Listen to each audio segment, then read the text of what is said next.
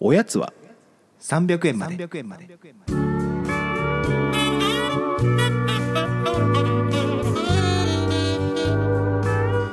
この番組は東京都在住サラリーマンの正木と義安が決して常軌を逸することのない日常を語り尽くすポッドキャストですこんばんは、まさきです。こんばんはおぎやんですはい、どうも。はいもうこれ2月に入ってるんじゃないですか入ってないまだギリギリああ、まあ、ギリ入るか入んないかぐらい入でっすね。てな。いけどまあ年始の話ですよねではさ、いやーちょっと年始の話振り返ってもらっていいんですけど、2月って本当に思い出毎年ないんだよな。 あそううーん、2月になんかやったみたいな記憶はないな。まあ、受験の思い出ぐらいになっちゃうな、2月って。それぐらい。それこそ今日収録日、今日あれじゃん共通テストでしょいや、先週やってたわ。あれ先週だっけ先週やってました。今週もなんかないっけそんな2週連続やんないでしょ、コーチェラみたいに。例えが秀逸だやなんないよあんなあんな恐ろしい試験2週間もそっかそっかもう終わったんだ完全に終わりましたよだって受けてないでしょあなたセンター試験受けてますよ私はあ受けてんですか受けてる受けてる全然受けてるよあそうでですかまあそれで言うとあれだね指定校推薦で大学に入ったんで私は受ける必要なかったんですけどうん高校側が受けなさいとへえもう絶対受けなさいみたいなうん感じだったのでちょっと受けてますよ、でもちょっとあよく受けてんですねみんなとのモチベーションが差がありすぎてあれだけどいやでしょうねだってもうなんか模試と同じ感覚で受けてるわけでしょまあでもな謎の緊張感はあったけどねうんだからやっぱ学校側もさちょっとそれを匂わすんだよね、なんか指定校取り消すようまでは言わないけどうんちょっとあんまり適当にやってるようだったらみたいなああるんだまあね適当にやってはいなかったけどそうそういうのにやっまあまあまあぱまあそういう緊張感を保たせるために、まあまあ、まあ、でも言ってる側からしたらそさう周りはみんな分かってるわけですよこの人指定校でもう決まってんじゃんっていうですうんだから冷やかしに行ってるかのようにやっぱ見,、見られてしまうというまあまあまあまあそんなこと言っても別に僕も私立文系だったんで察してセンター試験の思い出はないっていうないんかいまあでも試験シーズンですよねこの時期とかはね普通にねまあそうねいや、うんあれなのよ昨日あのー駅前に焼き鳥屋があってさうちの家のはいはいはいで焼き鳥屋のおじちゃんがなんかもしおばさんと喋ってたわけ買いに来たお客のおばさんと、うんうんでなんかうちの子明日試験なのみたいな話をしすごいしててうんあだからあ明日なんだとかって思ってたけど私立のなんかあれなのかな高校生の別の受験なのかわかんないけどあ高校生のやつねあ高校そ生れとかはそういう時期なだのかからも中学生とかそういうことかもしれないああまあ中学受験はねもう1月のこの時期からあの首都圏だとちょっと千葉とか埼玉とかは始まりだすんですよやっでぱなんか都さ心は2月1日スタートみたいあそうなんだな、へうえんいや中学の時のだ高校受験だよね高校受験の思い出をたどるけど、なすごい悔しかったななんか昔大昔言ってましたよねなんかあの全然できなかったみたういな、んマジで全然できなかっ第一た号話はしたねでもなんかそうね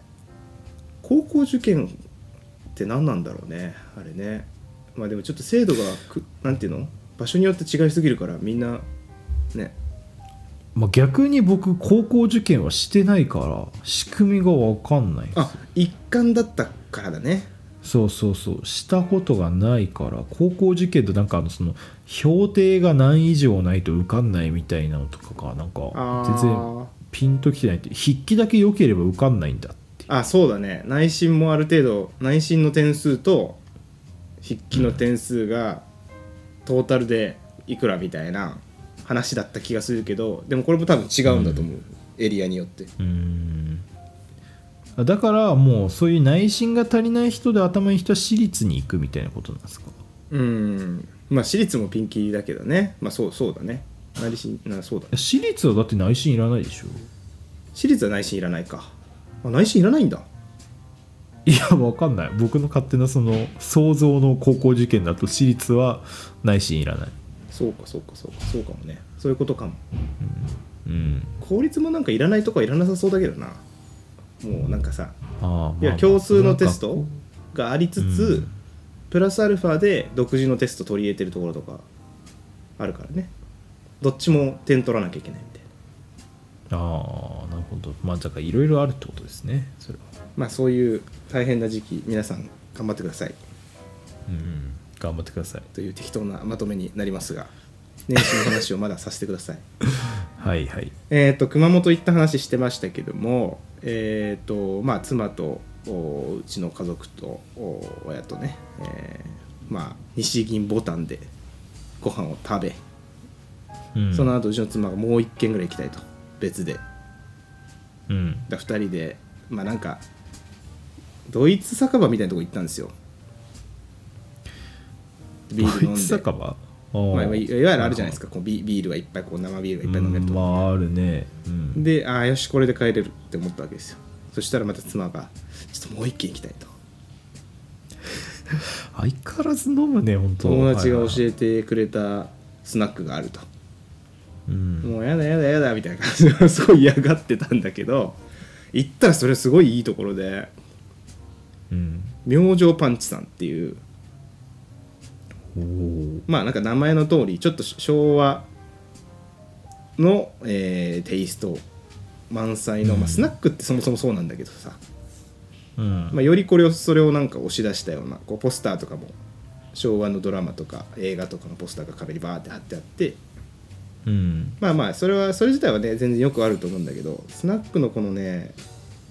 あのー兄弟でやられてるんですよ兄弟っていうのはそのお姉さんと弟さんでやられててうんでそのお二人の人間性がものすごくあの温かみがあってねうん良かったんですよねあのこれちょっとぜひね熊本行った時に明星パンチ調べてみてくださいえそれ何具体的にはどういう良さがあったんですかあのなんかね「おかえり」みたいな迎え入れとりそうそうそうそうあとなんだろうなまあなんか熊本弁を前面に押し出したコミュニケーションね、 これがあーなんか全部肯定肯定してくれるみたいな感じのお会話があってすごく良かったねなんか割とさスナックって突っ込んでくれる人が多いようなイメージもあるんだけどうんどっちかっていうとねあのうんいいじゃんいいじゃんみたいな飲まなきゃいけないよねみたいな飲まなきゃあーいそういういかんばいみたいなちょっと実家のなんか親戚の集まり的なとこにいそうそうそうなそうなんかあったかいおじちゃんみたいな感じなんだそうそうだからうちの妻も本当の飲んべえでみたいな話したらでも飲みたい理由があるもんねみたいなおーいいっすねなんか小料理屋フィーリングだなちょっとあーでもそうかもねすごいね、うんお客さんも良かったしね素晴らしかったんですようんなんかまた行きたいなってでなんか忘れ物する人が多いから一応連絡先書いてみたいな感じで書いたら、うん後日あのショートメッセージが来て「この間はありがとう」みたいな「また来てくださいね」みたいなえー、豆ですねそういやだからそういうのまめなことやってんだなと思ってうーんすごくいいのでまたあのねい行く機会があれば行ってくださいということとでスナックつながりで言うと、この間あの、まあ、家の最寄り駅のにある、えー、とスナックに行ったんですスナック行き過ぎじゃないそんいやなだから好き僕でしは別にたっそんなスナックにめっちゃ行きたいわけじゃないんだけどけうんまあそのね引っ越してうんあのこここはいいらしい、ね、地元開拓したいみたいなねそうそう開拓したいし、気ここ持ちありますもはんいいねらしいっていうちょっとまあなんかいい感じの焼き鳥屋さんがあったんですでそこに行ったら、まあ、結構盛り上がってそこもガンガン飲んだんだけどあのーここのスナックいいよみたいなうんで勧められて行ってでそこはもうなんかギラギラした感じがちょっと店内もあありつつでもまあすごい落ち着いたお客さんが多い店だったからいいなと思ってたんだけど若者入ってきてるのよ若者が。うんわかりますこれは本当に同い年ぐらいあ我々とうん我々と同い年ぐらいの若者が団体でなんかね45人でバーって入ってきてへえで一人はなんかすげえボスみたいなすげえでかいでかい態度のうんお兄ちゃんいて体もでかくて、うんでなんかうわこれなんかどういう感じかなと思って、まだ、あの最初は楽しいなって思ったのあこうスナックで楽しむ系の若い人いるエリアなんだって思ったうの、んでも、うんやっぱその常連のおじさんとかが歌ってんの聞かないんだよねめっちゃ大声で騒いでてうんでスナックのママさんとかもなんかまあね冗談も含めてだけどうんちょっとあいつら、まあ殴ってやろうかみたいなことを言言ってたりとかしてたの、うんうんうん本当に俺は悲しくてこの若者のスナックのこの楽しみ方分かってないやつらやうんうんっぱ常連さんの歌をやっぱ立てないといけないじゃないですか常連さんがとかっていうか、ままああねみんなで歌う場所だから、だったらカラオケ行けよっていう話うんなわけだからさ、うんそれをねものすごく感じてあの、うんどうですかあの若者のスナック利用最近俺増えてると思うんだよねいや増えてるっていう情報もあんまり感じないけどまあ何ですかねスナックに連れてってもらうっていう機会っていうのはもうすごい限定的なんじゃないですか限定的うんまあでも多分いわゆるカラオケよりおもろいとこあるぜみたいな感じで30代前半ぐらいから行き始めるとか、まあ20代後半ぐらいなのかうんなってまあなんか昭和歌謡歌ってりゃいいんだろうみたいな感じで昭和の曲とかをさ、まあまあ入れるけど、うんそれ以上に大事なのってマインドの部分じゃないのってすごい思うすごく憤った話です私これだからその結局ワコード5人たちは歌ったりはするだのから歌ってんだよ歌ってんだけど別にいいの、うん何歌ってもいいんだけどうんやっぱその自分たちが楽しいだけな感じなんだよねその空間の中でああまあまあまあまあわかりますスナックって別にそんな大きな空間じゃないから、うんみんなで楽しまなきゃいけないのにまあいやわかりますよそうそうそうなんかそれがすごくね三茶のスナックにはそれはなかったんだよなああいやだからあれこれながんじゃ川な崎だからと言いたいわそのけじゃないんだけどいやー、まあ、川崎だからだと思うんですよね、僕、川崎市民だっ たから、それは川崎だからだと思うんだけど、いや、これね、かなり難しい話だと思うんですよね、そのだから、ずっとチェーン店とかで飲む人は、まあ、分かんないと思うんですよ、うんそういうルールって。でもなんだろうなこれすごい言い方が難しいな、まあ、三茶とかってチェーン店というよりかは個人店というかその町にあるようなお店が多いからなんかそういうところで飲んでる人たちはなんか連れてってもらえる人みたいなのにやっぱアクセスしやすいと思うんだよね。うん単純にねうん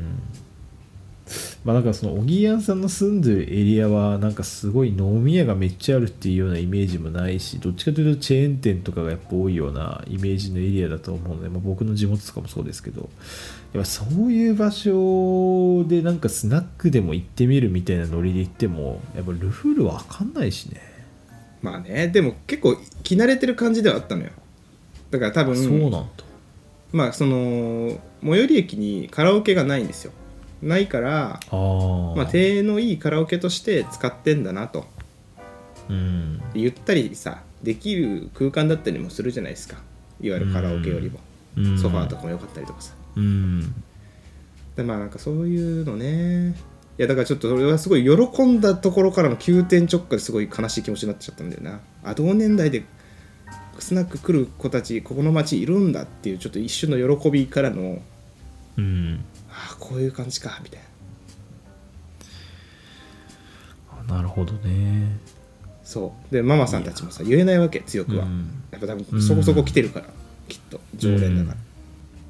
という解決策ありります解決策は怒怒るいやまあそうだよだから誰かがさやっぱ注意してあげないとさもうそれ分かんないよねだからでもそれはやっぱりそうだねうるさいおじさんとかえだからそれで言うと俺がよく行ってた三ちゃんのスナックはマジで、うんあのなんていうの地場のなんかそのその周辺のお店のオーナーさんとかめっちゃいて厄介そうなおじさんとかめっちゃいっぱいいたから、うん和光度が騒ごうもんならもう沈められるような空間だったからさそういう意味で言うとうーんま大あ人がそう強かったっていう話だなるほどなるほどねああそういうことかまあでもそれ店の雰囲気にもよるからまあ難しいっすねまあそうだよねなんかその類で言うとあのー蒲田になんか、うんバンドカラオケみたいなのができるとかあるって知ってますありそうだけどね行ったことない知らないなんかそこがなんか20代後半のわが結構集ってる場所らしくてなんかめっちゃ楽しいって話を会社の同期から聞いたんですよなんかえー最近なんかどこで飲んでるって言ったら蒲田って言っててで結構もともとなんかその青山とかそういうちょっとおしゃれた店で飲んでるようなタイプのあの人だったんですけど「え蒲田今いいんですか?」みたいな。急にどうしたんですかみたいに言ったら、いや、なんか最近、まあ、蒲田ってまあ温泉がね、盛んな町だから、その温泉とかサウナ行ってから、なんかそこのなんかバンドカラオケで、なんか騒いで帰るのがめっちゃ楽しいみたいな。ずいぶん楽しみ方変わってるけど、そうなんだって。いいよね生演奏されるってことでしょうん。で、なんか、みんなで盛り上がる空間なんですって、そこは。ああなんそれはいかいね別になんか自分たちだけでわーっていうよりかはなんか誰かがやっててもなんか割と一緒になんかその何なんかタンバリンとか多分みんなに提供されるのうかんなうんうんうんなんか使えますよみたいな感じでだからなんか結構一体感があるところで楽しいみたいに言っててだからそういう需要もあるからね一方ではいやでほとんどの店はでもその楽しみ方がさちゃんと文化として定着してればさ、いいいいわけで、うんあるよねそれは全然あると思うけど、そうじゃない、まあ、異分子が入ってくるとまあねあと人数だねまあ確かにまあちょっともうちょいじゃあその店通ってくださいちょっともうちょいリサーチ欲しいなそれまた出てきたら嫌だなって思っちゃうんだよな気持ちと してあいつら来たらいや俺速攻会計するおじさんになると思うそれで言ったらあ会計でってああなるほどねいや嫌な曲だねそれ嫌な曲だってうるせえんだもんまあねまあじゃあちょっと続報待ってますはいすいませんそんな話でした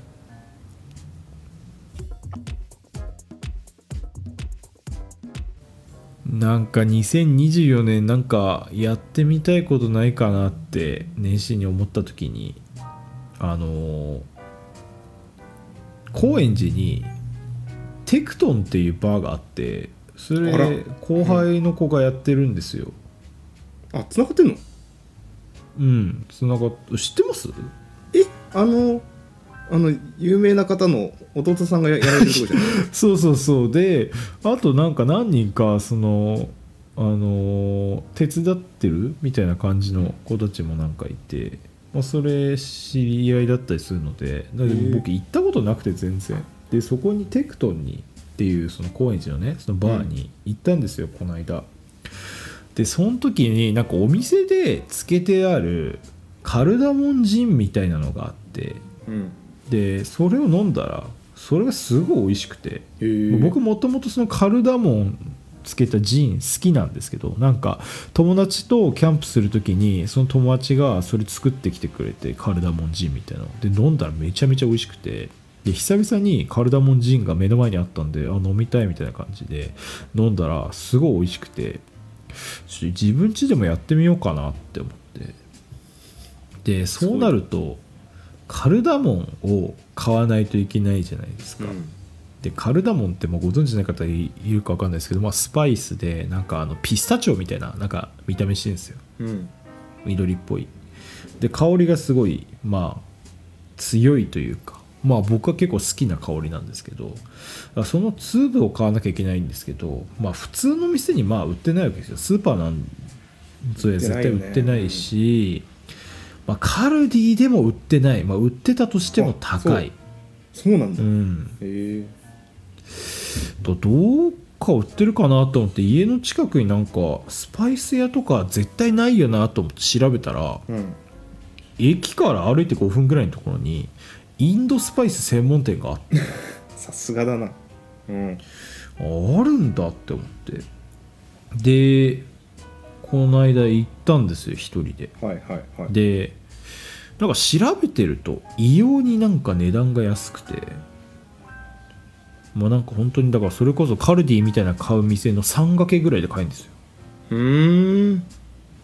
これはめちゃめちゃいいなと思ってなんかせっかく行くならちょっと普段買ったことないようなやつも買ってみようかなみたいなだからそのターメリックパウダーとはいはいはいはかいコリアンダーのそのシードのやつとか、うんもうそれこそブラックペーパーのシードとかまあいろいろあるじゃないですか、うんなんかクローブとかねだからそういうの買おうかなと思って買ったんですよお店に行ってほうほうほう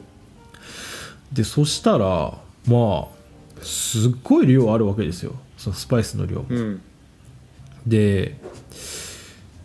年末にその日吉にあるカレー屋さんであのパキスタンカレーを食べたんですねまあパキスタンカレーってどういうものかっていうとあの鶏のもも肉を、まあ、水とか使わずに長時間、まあ、あの火を通したものにトマト缶とかを入れて、うんうんでホールスパイスとかをまあぶっこんで最後鶏肉がホロホロになるっていうカレーで、まあ、僕美味しい大学時代にまあそのあの小木屋さんも知ってる方で一人そのパキスタンカレーの名手がいて作ってたわそれ僕初めて食った時に信じられないほど美味しくてなんだこれはって思ってうちででそ作れってでたパキス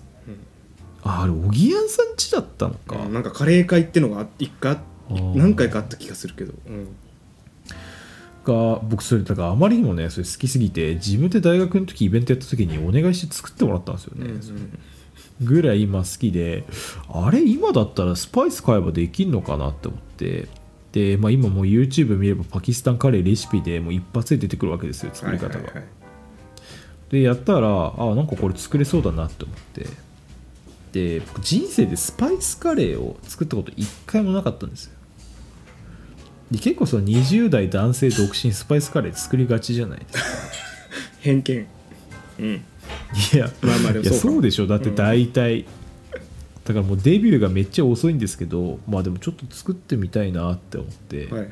でそれで相当大量にいろんな種類買って2000円ちょっとぐらいで済むような、まあ、激安な店だったんですけどそれでパキスタン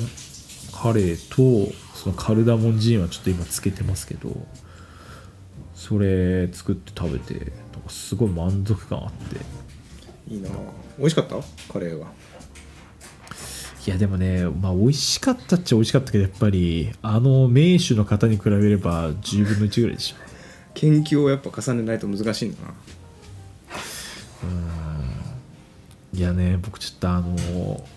あの方のちょっとカレーちょっとまた食べたいなもう店やった方がいいよねそんなふうに言われる いやあれはもう店出せるあんなうまかったらまあねあの人凝り性だからねちょっと今最近最近のちょっと状況をちょっと把握できてないので残念ですうわなんかそれ聞いてすげえカレー作りたくなってなんかさ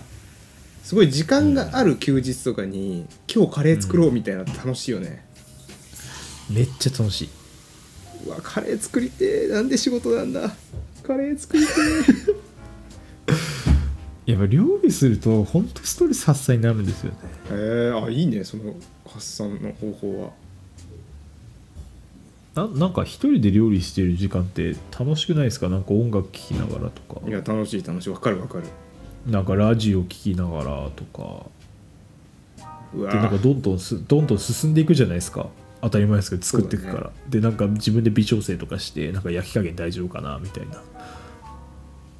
らその時間が一やっぱ番煮込む系まがあ、その楽しい時な、間うんその時間と走ってる時はなんかそのことしか考えないで済むから、楽しいかもしれないうんうん、ランニング料と理中なんか走ってる時も辛いからあんまなんかもうそれのことしか考えられないっていうのは僕昔からそうなんですけどうんうん料理もなんかもうそれに向き合わざるを得ないからあんまりなんか適当なこと他のこと考えながら作ることはあんまないかも確かにね怪我したりするからね、うんちゃんと集中しないといやそうそうそうそうそういやだからなんかちょっとそういう今まで作ったことない料理今年ちょっと作ってみたいかも料理はね奥深いよねフランス料理とかちょっと一回だけでいいから作ってみたいなんかでもやっでぱフランス料理知らないんですけどそのさいわゆるそのクラスターの中でこの人料理うまいみたいな人に早めになっちゃった方が料理はうまくなるなというのをちょっと思ったな今全然話の流れと違うかもしれないああでもあそれはだって料理好きのキャラみたいになったらねみんなに振る舞う機会が出てくるから、ね、そうやっぱおのずと機会が頑ね張んなきゃいけないしねそう機会が与えられるじゃんで俺もなんか別に、あの一人暮らしさ長かったからさ料理した時期もあるしであとまあなんだ、うんキッチンでバイトしてたことあるからうん、自分はなんかまあ普通の人よりはできるんだみたいな感覚になってた時あったけど圧倒的な料理上手な人たちがばバンバンさ周りに出てきて、うんもう逆にこうなんか恥ずかしくなっちゃったそうするとなんか、ね、人に振る舞わないとやっぱうまくならないよねっていう気もするしねまあそうねまああと僕別に自分のこと料理うまいとは全く思ってはないんですよねあの言うまでもないんですけど別いにやないんかやいやいやでもいいじ好き好きって感じだから別に切り方とかも全然汚いし、ゃんなるほどねうん、別にキャベツの千切りとかできないしなそれで言うとさ全然違うけどさキャキャベピーマックス素晴らしくない、使ったことある いやもううちもう常備ですよなんで千切りしてねえじゃんそれそれは千い切りやだいやだからいやだから千切りはできないってうんうんうんなるほどね千切りとかできないだからもうあのピーラーで毎回ガーガーガーっあてれ最高だよねうんいやあれは革命でしょあんだからそれこそ昨日とか一昨日とかもさひ久しぶりに使ってたわけですよ、キャベピーマックスをうんでうちで食べながらこれってなんでもっと早く発明されなかったのってすげえ思ういう話をしててうん別にだってその使われてるなんか部材とか別に新しいもんでもない何でもないわけじゃんうんもっと前からあってもおかしくなかったんじゃないかってすげえ思うけどその発想にたどり着かなかったってだけだよ、ねうんまあ確かにねてかなんかまだあのキャベピーマックスに応用できる食材ありそうだしなうん、ありそうだねうんいやこれそう実はあったら欲しかったんだよなみたいな、うんまだあるんだよな多分絶対ある一攫千金ですよキャベビマックスあちなみにごめんなさいもう時間が時間なんで最後に1個だけ言いたいのがあの今週発表された今週というか、まあ、あのお届けする時にはもう3週間ぐらい経ってると思うけどこうはい今年発表されたキャベツ料理で今バズってるのがあってうんあの某鳥羽シェフが復帰第1弾の動画を YouTube に上げたわけですよほうほうほでそれのメニューがキャベツと納豆と、うん納豆を使ったなんか料理でそれ僕なんかたまにやったんですよキャベツを下に千切りで敷いて上に納豆を混ぜたものを入れて、う、うんまあなんか卵とキムチ入れるみたいな感じでやるやつなんですけど、なんかそれの鳥羽シェフのなんかちょっとおしゃれ版おしゃれ版でもないんだけどなんかいい感じのやつが出てて要はその納豆とキャベツを全部混ぜるんですよへえそうするとなんかそのキャベツを入れたかは分かんないけどすごいなんかエアリーな感じになるみたいなことをなんかふわっふわな感じになるみたいなことを鳥羽さんが上機嫌に言ってるっていう動画が今 YouTube で YouTube および X で若干バズってますあそうなんだ知らなかった、あの人あれだよね広末さんと一緒にやってきますみたいな感じで声明出してたよねいやなんかしなんかもう今金髪になってるしもうだいぶ元気そうでしたよ動画見る限りもう何事もなかったかのようなやっぱり吹っ切れてんだすげえないやーあれはちょっとあのメンタルはすごいねあれだ僕よにねは無理だなんかすごい人って叩かれた時にさ落ち込むとさらに叩かれるんだけどさうん平気にしてるともうなんか相手にしても仕方ないやみたいな感じで叩かなくなるのかなそういうことなのかないやでもなんか去年出てた感じだともうなんか塩とかの代表もやめますぐらいの感じだったけどなんかそういうノリももう結局なくなったのかなみたいな動画のテンションでしたけどね ああまあね別にこ個人の話ですからねまあそうねまあもう別にキャベツと鳥羽さんの関係性は特に、まあ、あるっちゃあるけどないっちゃないので そのメニューは美味しそうだなと思いました別には了解ですいまあそんな話でしたあおやすみなさいおやすみなさい